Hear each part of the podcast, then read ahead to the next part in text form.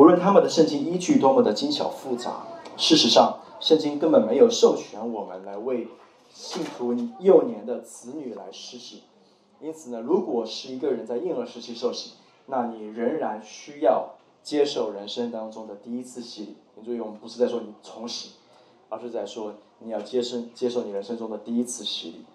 尽管为你施洗的教会有着美好的意图，那你仍然与其他已经投靠基督但尚未受洗的人处于一个同样的位置，就是你需要信而受洗。那这第一个比较比较我们比较容易理解，应该这个时候应该比较容易理解。那第二，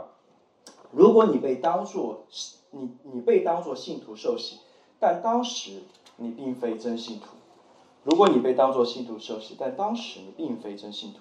那么另外一种情况就是。有些人在某个阶段，他的确是自愿受洗的，但是后来随着自己对圣经深入的认识，他意识到他们在受洗的时候，可能根本就不是基督徒。比如说，我可以举一个案例，请大家一起来思想这样的一个案例。比如说，他说我在十三岁的时候受洗，那个时候我还未真正与主同行。那那一次是在一个呃一个圣经课上，然后讨论洗礼的这个话题，然后结束之后呢，就老师就邀请我们说，你们谁愿意洗礼？那当时，班上大多数人都愿意受洗，那我也愿意接受洗礼，因为大多人都洗了，那我也接受洗礼。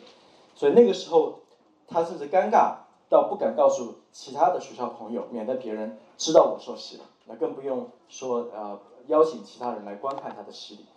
所以直到他在二十岁的时候，主真的在呃他生命当中动工，那时候主开我眼睛，让我看到跟随基督意味着什么。那理想情况下。我应当在二十多岁的时候受洗，但是我已经受洗了，那是否有必要进行第二次受洗呢？啊，这是一个比较典型的案例。那让我们来仔细分析一下这个案例。这个人他如今发觉自己受洗，自己当年受洗的时候，他觉得他自己那个时候不是基督徒。那有哪些特征吗？大家觉得呢？从刚才的描述来看，有哪一些特征是在让他觉得自己当时的确不是基督徒？他没有公开的任性，还有吗？还有吗？嗯，他是在随从，他是在他受洗的动机是在随从，而且他尽可能保持了沉默。还有吗？你有什么？我听说什么？OK，哦，啊，他不认识福音，他只是做了一个盲从的决定。而且他也自己认为那个时候并没有与真正的与主同行。嗯嗯。然后在多年之后，他真正的开始认识耶稣的时候，他也才明白什么叫做真正的任性。他那个时候，他希望有洗礼。那么在这样的一个案例当中，这个人是否需要接受人生当中第二次的洗礼呢？我们当然会说不是的。他应该受洗，并且应该是他有生有生以来的应该他的第一次洗礼。因为一旦他受洗，他就受洗了。但如果他在受洗的时候，他并不是基督徒，就好像我们所知道，他你的洗礼不是对基督基督真诚的信靠、降服的宣告和誓言，那么原先那一次的洗礼，那就理所当然，它就不是一个洗礼，它只不过是掉进到水里面去了一样，去进到水里面洗了个澡而已。我们都认希望认真的按照圣经来对待洗礼，那是我们都希望这样子。我们都希望我们是用圣经的方式来认真对待洗礼，这也是一个真信徒的记号来来看待我的洗礼。所以这是一个案例。我想说的是，如果这个案例有可能描述了你的过去信仰经历的话，那么我也欢迎你来跟长老们来沟通你的困惑。但我们也知道，呃，这是一个这是一种方面，但还有一些情况是更为常见，有时候也更为复杂的。比如说另外一个案例，比如一个人他成长于基督徒家庭。他从小就被教导福音，然后他在六七岁的时候，他的确意识到自己的罪，并且愿意畏罪悔改，而且接受基督为自己钉在十字架上，然后也在父母的带领之下，他在教会里接受了洗礼，并认识到自己是基督徒，而且按照圣经而活。然后在他步入青春期之后，就是上了呃到去了呃高中之后呢，他一方面他跟其他的周围同学一样，开始很多不符合圣经的叛逆行为，而且他的生活。更加像周围的非基督徒朋友，他也有很多犯罪的行为，没有活出基督徒应该有的样子。也因为学校里的无神论教导，对信仰产生了质疑。然后直到他二十多岁之后呢，他认为他的信仰比前十年有更多成长，也觉得自己重新在基督里面有啊有重生的经历，并意识到自己在青春期所作所为是悖逆和抵挡神的。他现在怀疑自己在受洗的时候是否真的有信心，而现在是否应该受洗。那么这样的案例，我想在教会当中应该是更加常见，也是更加可能会在我们中间可能会有这样的案例。那我承认，在类似的这样案例当中，情况往往其实会比较复杂，它往往是需要通过个案的判断，来更加的啊仔细的思考他的洗礼，啊呃仔细的帮助他判断他的信仰。但让我们先来，我先给大家一个结论，就是我认为只有一个曾经受过洗的人。坚信自己当时不是当时不是基督徒，才应该重新受洗。再说一次，就只有一个曾经受过洗的人，坚信自己当时不是基督徒，才应该重新受洗，以此宣告对基督的信心。那归根结底，这是一个在近前的教会带领的帮助下，必须由那个人，就是那个当事人要自己做出的一个判断，是需要有教会的带领，然后让当事人做出的一个判断。那洗礼应该是一次完成，不可以因为他在年啊成年之后的怀疑而对他重洗，因为他不是婴儿受洗的，他是在七八岁的时候，他已经有了自主的意识，自主的意识。那么在这个案例当中，这个人似乎在早年就真正的理解并且也接受了福音，即使在他混杂的青少年时期，他也从未自暴自弃的看过着以不悔改的罪为特征的生活，而且他从未放弃对基督信仰。这这几个都是重要的特征，他也没有，呃，确认过我不信，他也没有沉溺在那样的罪的当中，而且在之后他也深刻的意识到那是犯罪抵挡神的啊生活方式。所以现在回头来看，我们其实很容易把孩子般的信心误认为根本没有信心，我们也会把一个成年人圣灵果子的标准强加给一个孩子或者是青少年。无论这两者是哪种，其实都是不对的。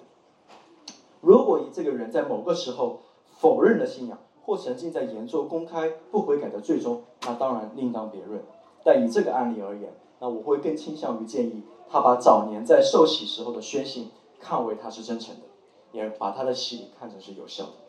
但同样，这也必须是当事人自己要做出的判断。如果这个当事人他的确坚信说，我当时的确就是不是一个基督徒，那我们应该跟跟随这个当事人他自己的良心的判断，来来帮助他，并且为他受洗，为他洗礼。所以只有他自己本人的确信，他自己当时不是基督徒，他才应当寻求洗礼，而教会也应当给他施行。这第二个是第二个呃案，第二个呃这个。如果你被当作信徒是受洗，但当时不是基督徒的，那第三个是给你，如果给你施洗的教会，他否认了福音。如果被你施洗的教会否认了福音，那么那个洗礼也会无效，也是无效的。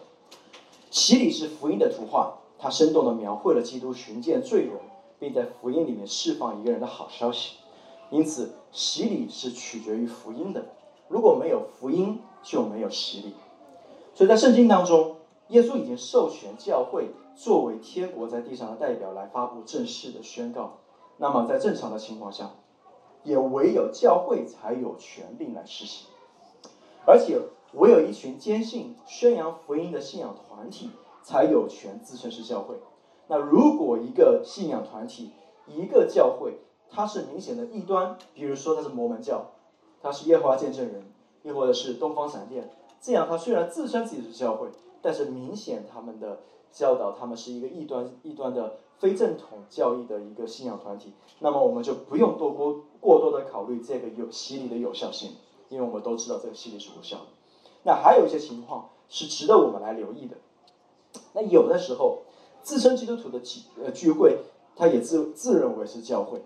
却偏离到却偏离福音真理到一个地步，以至于实际上否认了。福音真理，比如说，他们可能说也自己是教会，也是基督徒聚会，但是在最核心的福音信息，比如说，呃，耶稣的复活是身体上的呀，还是精神上的呀？啊，或者说，基督到底是人呢，还是神呢？他也可能是神，也可能是人，或者他对这些问最最基本的呃福音教义性的问题，却有偏差的话，那么他们所做的其实是保罗所说的另传讲另外一个福音。那么这样的教会的洗礼的有效性，我们也需要打个大大的问号。那还有一些教会在洗礼教育上，它可能本身就有偏差，那这也在否认福音。那比如说一个教会，它教导洗礼实际上就是拯救的方式，认为洗礼本身就有赦罪、使人重生的功效，那么这也是在用洗礼代替福音，是在否认福音，意味着。拯救的方式不是福音，而是这个人的洗礼在给他带来拯救的功效。那么他本身就在否认福音。那么这样的洗礼也是有也是无效的。一个实际上否认福音的教会根本就不是教会，那这意味着他们没有得到耶稣的授权，也就不能奉耶稣的名给人施洗。因此，否认耶否认福音的教会所施行的洗礼，实际上也并不是洗礼。那么我也要明确的，最后我们要明确一点。这并不是在说我们在我们想要强调我们教会的洗礼是最有效的，或者我们教会的洗礼是最好的，或者我们教会是最健康的。我们在明确这一点的时候，我们要说没有教会在所有的教义上都毫无瑕疵，也没有传道人是毫无差错的。那我并不是在说只有在教会教义百分之百纯正的情况下洗礼才有效。那我也不是说倘若一位牧师未忠于他所宣讲的福音。他所施行的洗礼就无效。那相反，我的意思是，赋予教会施洗和受洗权柄的，正是那最初使教会诞生的福音。我们在意的不是这个施洗者，而是授权施洗的那个教会到底是什么样的。一个教会若要施洗，就必须坚信并且宣讲基于圣经的福音。让我们总结一下：当我们在讨论这些案例和话题的时候。要承认，在更多的现实处境当中，其实是很复杂的。但这篇信息，这篇短讲信息，是想要让给我们一从一个洗礼不是什么的角度来帮助我们反思到底什么是洗礼，也促使我们重新反思自己的洗礼。我不是要大家都从开始从现在开始落入到对以前的洗礼是否有效的惶恐不安当中，我不是要让大家开始这样的怀疑。但是，如果你的情况的确非常符合以上几种情况的某一种，那我们都欢迎你。应该首先在你惶恐不安之前，应该首先来找长老们沟通，并且来帮助你做出判断，让你更好的来看待你过去的洗礼。让我们一起来祷告。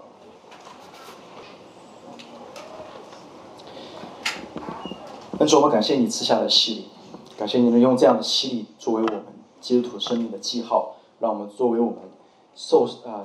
啊死与复复活在基督的身上的这个记号，在我们身上也得以呈现。我们求你啊，让让洗礼可以成为我们信心的帮助，而不是我们的困惑以及我们信心的啊对自己的质疑。因此，我们也求你让这篇短讲信心信息帮助我们更好的建立对你的信心，也让我们更加的看到洗礼的重要性，也让我们看到。教会作为施行洗礼的这个权柄和机构，应该更好的、坚定的符合圣经和传扬圣经、传扬福音，做一个健康的教会。我们在祷告乃是奉耶稣的名祈求，阿门。